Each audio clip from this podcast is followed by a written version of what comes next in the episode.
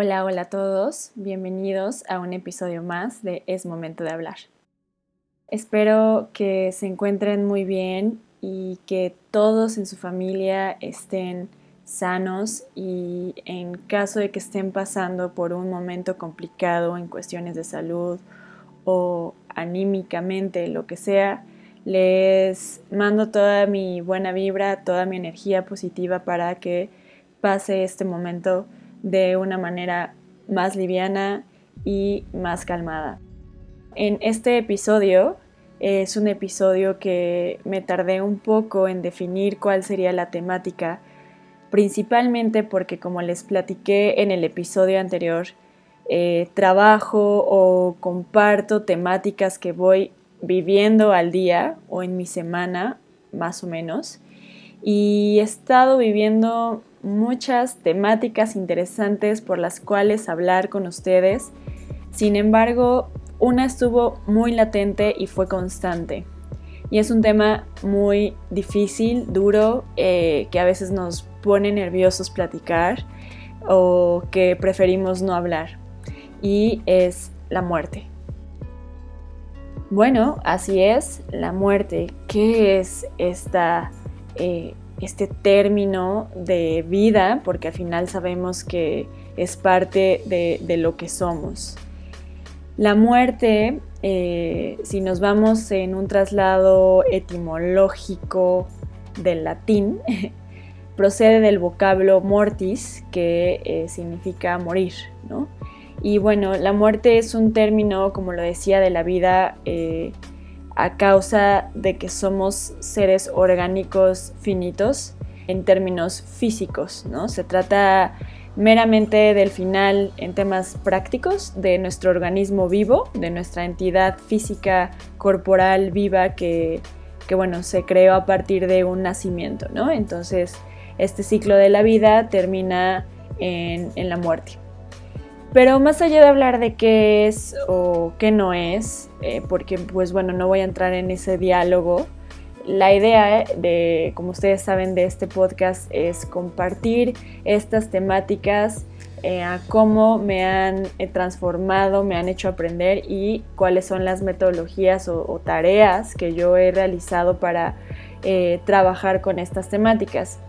Decidí esta temática principalmente porque, como ya sabrán en el primer capítulo, eh, recientemente mi padre falleció y no solo eso, me ha como merodeado un poco este término en los últimos días. Uno sí por, por la cuestión de, COVID y de la pandemia, y me he enterado cada vez un poco más de, de, gente que fallece con esta situación por fortuna no han sido muchas personas cercanas a mí que han fallecido de esto, pero al final las conozco. Estaba esta temática, la muerte, ¿no? Merodeando por ahí, diciéndome, mira, ya falleció tal, ya falleció tu tía, ya falleció tu papá, ya falleció eh, los papás de esta persona que amabas tanto. En fin, me quedé pensando que esto, la muerte, es un tema que cada uno asimila de una manera muy diferente. Para quienes creen en Dios o dígase Cristo o dígase Buda o dígase cualquier representación, entenderán la muerte como un paso a la eternidad, ¿no? O sea, en ese sentido, yo sí creo que tenemos eh, dos tipos de muerte, ¿no? O sea, en primer lugar, la muerte natural, ¿no? Como su propio nombre lo indica, es pues aquella que se produce a consecuencia pues de la vejez, ¿no? del tiempo que ha transcurrido en nuestro cuerpo. Y por otro lado, la, la muerte violenta, que es aquella que se experimenta a raíz de un traumatismo, ¿no? Como alguna enfermedad o algo pues totalmente fortuito o como consecuencia de, de otra entidad que puede ser incluso violenta por algún tercero o individuo que decidió atacar, ¿no? Entonces hay todo un contexto que nos asegura que vamos para allá, pero que también nos asegura que no, no sabemos cómo va a ser. Y esto nos genera un poco de ansiedad, nos genera un poco de, de incertidumbre y para las personas que como yo pues buscamos certidumbre en muchísimas cosas de nuestra vida, eh, esto es lo único que no podemos dominar y ni siquiera tener control ni nada. Y bueno, en la actualidad pues vivimos un contexto que nos hace, nos está haciendo, creo yo, más, más sensibles o más conscientes respecto a la muerte, porque eh, hay quienes con todo lo del coronavirus pues empiezan a, decir que es una limpia, ¿no? Que es el planeta, que es el año de la Tierra, que este, la Pachamama está hablando y que bueno, nosotros somos la plaga principal. Y bueno, si lo vemos así, no somos los únicos seres vivos, no somos los únicos seres corporales o con una entidad física que nacen, crecen, se reproducen y mueren, ¿no? Eh, creo que es el ciclo de la vida y no solo para los seres humanos, para cualquier entidad física, biológica, viva, ¿no? Entonces, no debemos de tener miedo a que en algún punto nos vaya a pasar y tampoco estar paranoicos, ¿no? De qué nos va a pasar, en qué momento, o sea, no quiero salir a la calle porque pues uno me voy a contagiar de COVID. Eh, ojo, no estoy diciendo salgan a la calle, ¿no? Y contágiense, no, o sea, entra como este, nos desafanamos de repente de nuestro control mental y empezamos a, a ser paranoicos, yo quiero decirles que el proceso de duelo, específicamente de una muerte, es algo muy difícil, más cuando es una persona que amas, que quieres, que estuvo contigo, que te dio la vida, que te dio, o sea, al final alguien que trascendió en tu vida, ¿no? Pero creo que sí hay tareas que nos pueden ayudar bastante para poder continuar y sopesar este malestar que de repente sentimos, esta incomodidad, esta frustración, enojo, ira, vaya, poder como pasar este duelo. Y bueno, alguna de las tareas que he ido aprendiendo para afrontar el duelo de una muerte en específico, la primera es em, pues aceptar la realidad de la pérdida. O sea, es lo que es. Y alguna de las cosas que podemos hacer para protegernos de la realidad del hecho de que la persona falleció o este ser querido falleció, pues lo primero es que comenzamos a negar la realidad, ¿no? Nos empezamos a, engañar a que no es cierto, no lo no pudo pasar, ¿por qué? Buscando explicación, eh, buscando culpables a veces.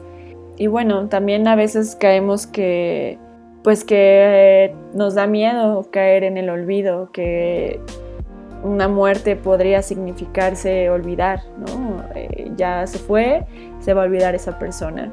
Y en definitiva es todo lo contrario, creo que hay que aceptar la realidad de esa pérdida porque aceptarlo supone continuar, ¿no? O sea, una aceptación no solo a nivel intelectual, sino también a nivel emocional. Y con esa creencia, con esa aceptación, nos ayudamos a sobrevivir, a ser supervivientes de alguna u otra manera. Y los, y los sobrevivientes, para ayudarlos, pues necesitamos hablar con ellos. Muchas veces cuando somos como la persona que sufrió este duelo, nos distanciamos, ¿no? Tomamos nuestros espacios, nuestros tiempos para asimilar, para abrazar, para ser conscientes de esto que sentimos.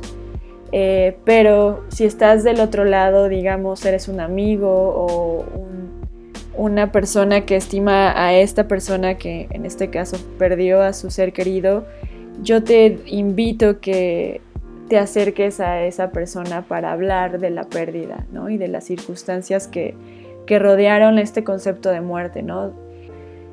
Tampoco forzarlo, ¿no? Porque muchas veces pues te sientes incómodo, pero creo que, que también cuando tomamos el espacio y no hablamos del duelo, estamos comunicando algo, ¿no? Estamos comunicando que queremos el espacio, que queremos similar, pero también que somos humanos y que necesitamos de otras personas para pasar de esto. La siguiente tarea o el siguiente punto es pues trabajar con estas emociones y, el dolor de la pérdida, ¿no? La emoción específica del dolor de la, de la pérdida es reconocer, hemos hablado en estos tres eh, capítulos o episodios de la conciencia y de estar presente y del hoy y de tener una muy buena conexión entre mente, corazón, cuerpo, ¿no? alma y, y tenerte muy viva y despierta en el presente. Y un poco con este sentido es este punto, trabajar estas emociones de manera consciente y reconocer y trabajar en el dolor para pues permitirnos darnos rienda suelta, ¿no? O sea, sentirlo, sentirlo totalmente y como digo, con rienda suelta al dolor y saber que un día pasará. Porque alguien que vive consciente en el presente sabe que todo pasa. Hagan un ejercicio por un segundo, cierren los ojos Respiren profundamente, exhalen, sientan su respiración, enfóquense en su respiración. Y si comienzan a sentir inquietud en alguna parte de su cuerpo, dígase que sienten comezón en la nariz, en alguna parte, en la ceja, o sienten que su mente se va a otra parte que no es la respiración en este momento, sean conscientes que eso que sienten, que los distrae, está presente y que va a pasar. Salúdenlo, díganle hola, ok, aquí estás, muy bien. Perfecto, ya te ubiqué, ya te fuiste. Ese es el grado de conciencia. El grado de conciencia de sentir lo que sentimos, pero sabiendo que un día va a pasar. Cualquier cosa que nos permita evitar o suprimir de forma continua este dolor es probable que prolongue el duelo, ¿no? O sea, hay estos que yo llamo paliativos, ¿no? O sea, eh, a veces decimos, ya estamos bien y nos clavamos en el trabajo como nunca, ¿no? Y esto fue algo que a mí me pasó. Eh, tenía recientemente unas semanas y yo seguía triste, seguía emotiva, seguía pasando esta asimilación de mi papá pero me clavé, dije, o sea, voy a hacer chamba. Y tenía efectivamente trabajo, pero no tanto al grado como el que yo me lo, me lo determiné.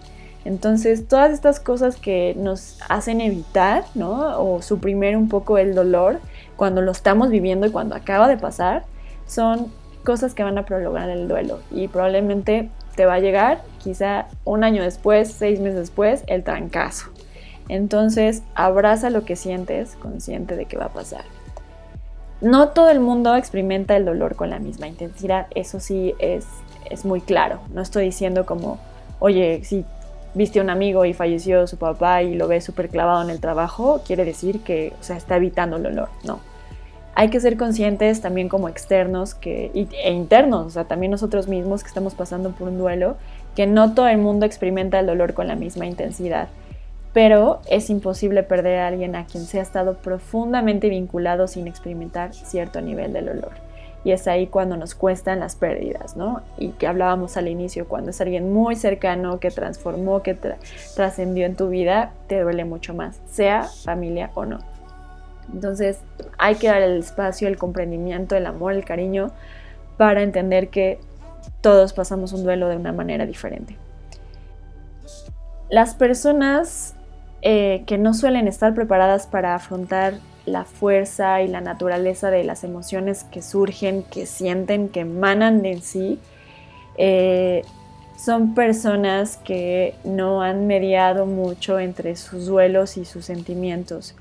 O sea, la clase de dolor y sus intensidades están mediadas por algo que llamaremos los mediadores del duelo, ¿no? Eh, estos mediadores del duelo son pues nos hacen reflexionar en cómo era la persona, cuál es la naturaleza del apego con esa persona, la manera en la que murió, ¿no? los antecedentes históricos, todo el antecedente, eh, la historia que hay detrás de esa persona, su personalidad, si había alguna tensión actual. Entonces empezamos como a sumarle cositas a estos mediadores, ¿no? Por ejemplo, a mí eh, me pegó bastante el saber la manera de morir de mi papá, ¿no? Que fue contundente, o sea, de la noche a la mañana. Nadie lo veía venir, o sea, yo veía a mi papá fuerte, ¿no? Era alguien que efectivamente pues ya estaba pasando a una nueva etapa de su vida, o sea, jubilado, ya por fin dedicándose a él, a su vida, a lo que él quería y soñar hacer. Y eso fue como algo que, que me pegó bastante, ¿no? Como la naturaleza del apego inicial con la que tenía yo con él, que es mi padre, y la manera en la que murió, Después iba yo a la historia porque él y yo pues teníamos roces continuos, Yo era, yo soy, ¿no? Como muy clara en lo que quiero y continúo y no me importa, o sea, siempre he tenido claro que soy quien soy y que no debo de atarme a, ciertas figuras sociales y eso era algo con lo que yo entiendo, la generación de mi padre y la mía, pues eh, peleábamos bastante, ¿no? Entonces, estos mediadores del duelo intensificaban aún más mi duelo, ¿no? Entonces, eh, hay que afrontar que tenemos la fuerza y que nuestra naturaleza de sentir esas emociones tendremos la capacidad para no sabotearnos. Em, en este punto 2, que es trabajar con estas emociones y en el dolor de la pérdida, es eh, entender que debemos concebir el dolor del duelo en función de la, de la tristeza, pero hay otros sentimientos asociados a la pérdida, ¿no? Que también tenemos que trabajar como la angustia, la ira, la culpa y la soledad, que son muy, muy frecuentes. Y ahora que lo menciono, pues va ligado a otros capítulos, ¿no? De, de sentirnos solos y que esto propicia ya, o sea, esta persona se fue, ya me siento totalmente solo por el vínculo que tenía con él, eh, sé de casos, ¿no? Que pierden a sus parejas, a sus esposos, a sus novios y, caray, ¿ahora qué voy a hacer sin esta persona, sin esta compañía que tuve durante 10, 25 años, lo que quieras? Y no, o sea, déjenme decirles que, que no están solos, que no estamos solos. Eh, la familia es un núcleo muy importante, pero sí creo que hay familia que también construimos, no es de sangre, pero que se vuelven un pilar muy importante en nuestras vidas. Y más allá de estar con esta familia, digamos, adoptada o no, o con nuestra familia nuclear, recuerden que ustedes mismos se tienen a ustedes mismos y son lo más importante. Y si tú te sientes sola, compartirás esta emoción, vibrarás y reflejarás esta emoción, este sentir. Entonces, pues la verdad, ¿quién quiere estar con alguien que se siente solo? Creo que nadie, ¿no? Eh, entonces, pues recuerden que todo lo que emanemos reflejará en otra persona y atraerá lo que somos en congruencia. El siguiente punto es, eh, pues bueno, más que un punto como tal, es algo que empecé a reflexionar y bueno, es que pues uno se tiene que adaptar al medio en el que falleció, ¿no? O sea, en el que falleció esa persona. Porque era un medio, en mi caso, un contexto que yo no había aceptado nunca.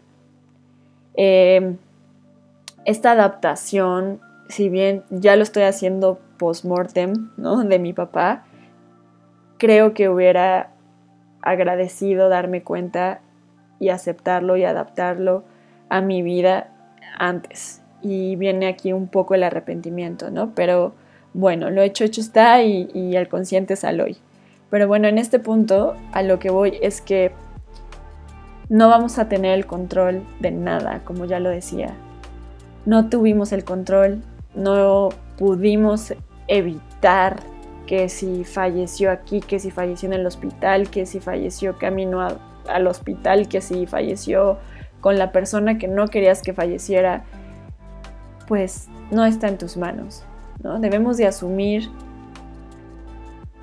qué pasó, pero sobre todo asumir roles a los que no estamos acostumbrados, ¿no? Desarrollar habilidades que nunca habíamos tenido y que bueno, seguir adelante con un nuevo sentido de nosotros mismos y del mundo nos va a ayudar. Ya no somos las mismas personas, efectivamente. Eh, ni antes de que esta persona viviera, ni después de que falleciera. Entonces, naturalmente, tenemos que adaptarnos a un nuevo rol. El rol tú lo defines. ¿Qué rol quieres hacer? ¿no?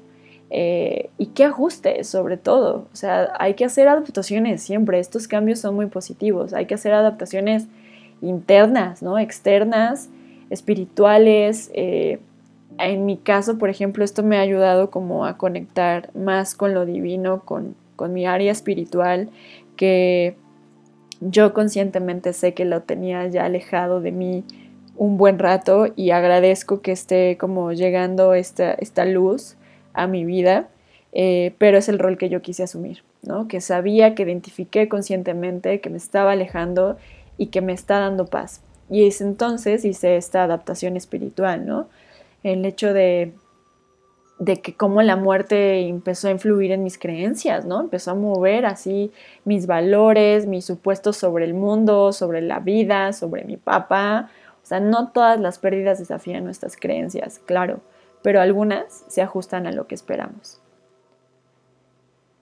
El siguiente punto, el punto 4, pues ya que estás asimilando todo, que estás aceptando, que estás trabajando en las emociones, que te estás adaptando al nuevo medio y asumiendo nuevas adaptaciones, eh, pues lo último es recolocar emocionalmente al quien falleció y continuar viviendo.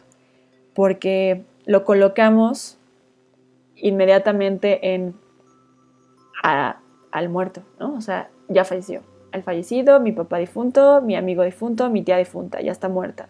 Eh, Dios lo tenga en su gloria, descanse en paz. Entonces, emocionalmente debemos de recolocarlo y continuar viviendo. Es decir, encontrar un lugar para que el difunto que es decir, encontrar un lugar para que este difunto o esta persona que falleció te permita a ti estar vinculada con él, pero de un modo que no te impida continuar viviendo, de un modo sano, de un modo amable. Debemos encontrar maneras de recordar a, todos esos seres queridos que estuvieron acompañándonos y que han fallecido, llevándolos con nosotros, eso sí, pero sin que ello nos impida seguir viviendo, sin que sea una carga, sin que sea un peso, sino guardarlos, recordarlos, recolocarlos en un lugar donde sabemos que habrá luz y que ahí esa luz va a emanar y va a transformarse y va a seguir creciendo. En definitiva, nunca vamos a poder eliminar a aquellos que han estado cerca de nosotros, de nuestra propia historia, excepto mediante actos psíquicos que hieren nuestra propia identidad, ¿no? Creo que cuando llena nuestra propia identidad es momento de, recolocar emocionalmente lo que el constructo que hemos hecho de, ahora este papel de fallecido, ¿no? Y qué podemos hacer, ¿no? O sea, como externos, como amigos, como familiares cercanos a esta persona que está pasando por un duelo, no debemos de ayudarlas a que renuncien ¿no? al fallecido o a esta persona que, murió, sino a encontrar un lugar adecuado para él o para ella en su vida emocional, un lugar que le permita continuar viviendo de manera eficaz en el mundo. Y si se dan cuenta, no dije de manera feliz, porque este es otro término que llega a presentarse cuando estás pasando por un duelo. En este episodio específico, un duelo eh, post-mortem. Y el término felicidad te resuena mucho, ¿no? O sea, empiezas a decir, chin, ya no voy a ser feliz, chin, a partir de, de esto, pues yo estaba bien, ahora pues ya no, o sea, ¿cómo voy a continuar? ¿Cómo voy a ser feliz? Y la verdad es que a mi percepción la felicidad es momentánea y no quiero sonar eh, depresiva ni nada, sino la felicidad, a mi parecer, ha sido un constructo social idealizado, institucionalizado, donde nos han enseñado, nos han educado a que consumir, ¿no? Ya sea cosas materiales, consumirnos con personas, consumir, apropiarnos de cosas, ¿no? Es mi novio, mi esposo, mi papá. Eso me hace sentirme parte de algo, sentir que yo poseo algo nos ha dado esta concepción de la felicidad y entonces no tengo dinero, no soy feliz, ¿no? No tengo un coche, no soy feliz, no tengo una familia, no soy feliz. Entonces, sí creo que, y ese a lo mejor va a ser otro capítulo, eh, la felicidad, eh, pero no debemos de justificar que la muerte de este ser querido llegó para hacernos infelices, porque la felicidad no es permanente, no es un constructo bien detallado y que creo nos puede limitar a ver con claridad este proceso de duelo. Algunas manifestaciones del duelo eh, que he podido identificar en este paso del tiempo como forma última ya para cerrar este episodio, en cuanto a sentimientos han sido tristeza, enfado, reproches, ¿no? O sea, reales e irracionales, ¿no? Reproches que no tienen ningún sentido, pero aunados a la culpa, de cierta manera. Ansiedad, eso, eso no lo había vivido como tan fuerte como eh, ahora. Este sentimiento de soledad también tanto emocional como social, ¿no? O sea, me siento sola, sin claridad en mis emociones y me sentí sola eh, a nivel como social, es decir, lejos de mis amigos, lejos de pues, mi familia de cierta manera, como que yo sentí que estaba sola. Fatiga, impotencia, este, anhelo, ¿no? O sea, como ya, o sea, anhelo, deseo pasar por esto, anhelo encontrarme con mi papá, anhelo que regrese, ¿no? Entonces, todas estas manifestaciones de sentimientos eh, pueden suceder, son normales que las sientas, son normales que las veas en, este ser cercano a ti que perdió a alguien. Y en cuanto a sensaciones físicas, pues eh, digo, todo pensado desde mi experiencia y compartido desde lo que a mí me ha pasado, pero bueno, sentía como una opresión en el pecho, ¿no? Eh, normalmente cuando tengo una emoción muy, muy, fuerte que está atorada o que no me está dejando fluir, ataca a mi garganta, siempre, ¿no? O sea, mi garganta y mi hipersensibilidad en la garganta. Eh, igual, sensaciones físicas fue algo como la hipersensibilidad al ruido. Eh, cualquier cosita, o sea, me quitaba el sueño o me desconcentraba para poder hacer mi tarea. Eh, cansancio, debilidad muscular. Entonces, todo esto está en el poder de la mente, amigos. Creo que fueron sensaciones físicas reales las que sentí, sentimientos reales, pero que mi mente dio paso a que mi cuerpo lo asimilara y lo aceptara y mi corazón y mi cabeza también. entonces eh, pasé un mal rato. Y algunas conductas finalmente, pues trastornos del sueño, evidentemente, eh, trastornos alimentarios, afectaron eh, mi conducta de enfoque. Yo suelo ser como muy enfocada y pues estaba muy distraída. Me aislé socialmente sin, sin que fuera el COVID, ¿no? Eh, fue algo, una decisión que dije, a ver, no quiero, o sea, no quiero hablar con nadie. Este, ahora no me ha llegado el punto de soñar con mi papá. He tenido ciertas apariciones, por así decirlo, ciertas representaciones de él en el mundo físico y ha sido muy hermoso. Pero bueno, en estas conductas, a grosso modo, ha sido más sobre el sueño y, y sobre mi trastorno alimenticio. Eh, de, de no inicialmente no comer bien, ahora ya lo hago, no se preocupen. Pero bueno, es como una constante de emociones, sentimientos, sensaciones físicas, cognitivas, conductas que atacan en un solo momento, ¿no? Y de repente te abrumas y sientes que es mucho. Pero yo les puedo decir, amigos, que esto va a pasar. Y esto va a pasar porque todo pasa.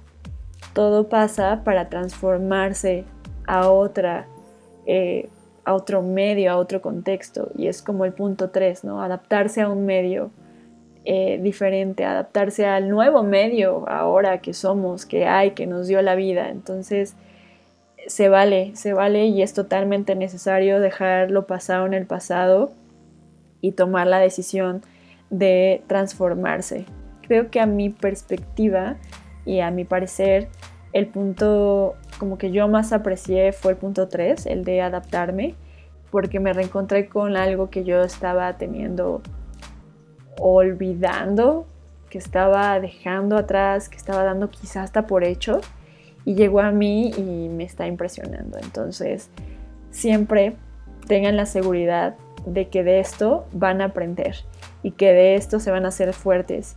Y si están pasando por un momento delicado, si están pasando eh, en una enfermedad de algún familiar muy cercano, que también es un tipo de duelo y que a lo mejor es a lo mejor ustedes ya empiezan a ver que pues ya está claro, ¿no? O sea, en algún punto va a fallecer. Eh, les comparto que eh, les comparto, les, les digo que el hecho de que ustedes tengan positividad y se la contagien a sus seres queridos ayuda muchísimo, muchísimo. Sé que es difícil, que no somos robles, que no somos piedras, pues, que pues a veces nos caemos, sentimos, lloramos, nos frustramos, pero eh, en verdad si están pasando por este mal rato de cuidar a algún familiar o de que tienen algún familiar enfermo en casa, tengan la seguridad de que su familiar o su persona querida que está sufriendo en este momento va a estar bien. ¿En qué plano? No lo sabemos aún, pero va a estar bien. Va a estar bien y tú también vas a estar bien. La ausencia física no significa ausencia espiritual y creo que ese es el punto en el que todos tenemos la posibilidad de conectarnos infinitamente con el universo, con estos seres que se fueron, con Dios, con lo que quieran. Y bueno, ya por último, quiero agradecerles por escuchar estos minutos, eh, ya sea en compañía o solos, y agradecerles sobre todo en los comentarios que me han dejado. Eh, ha sido muy lindo escuchar, leerlos eh, y saber que de alguna u otra forma a ustedes también les están llegando estos temas o están pasando por alguno de estos. Y lo que más me encantó fue saber que se sienten en compañía, porque yo también así lo siento. Me da mucho gusto y me llena el corazón de alegría eh, saber que estamos unidos, estas personas que estamos escuchando o las que no han escuchado o las que no escuchen inclusive, estamos unidos como especie, como raza humana y tenemos que ayudarnos a sobrevivir, a pasar momentos difíciles y a disfrutar los momentos increíbles que nos da la vida. Fuerza, luz, amor y mucho, mucho cariño para todas las personas que estén pasando un momento difícil. Recuerden que todo pasa. Nos encontramos en el siguiente episodio.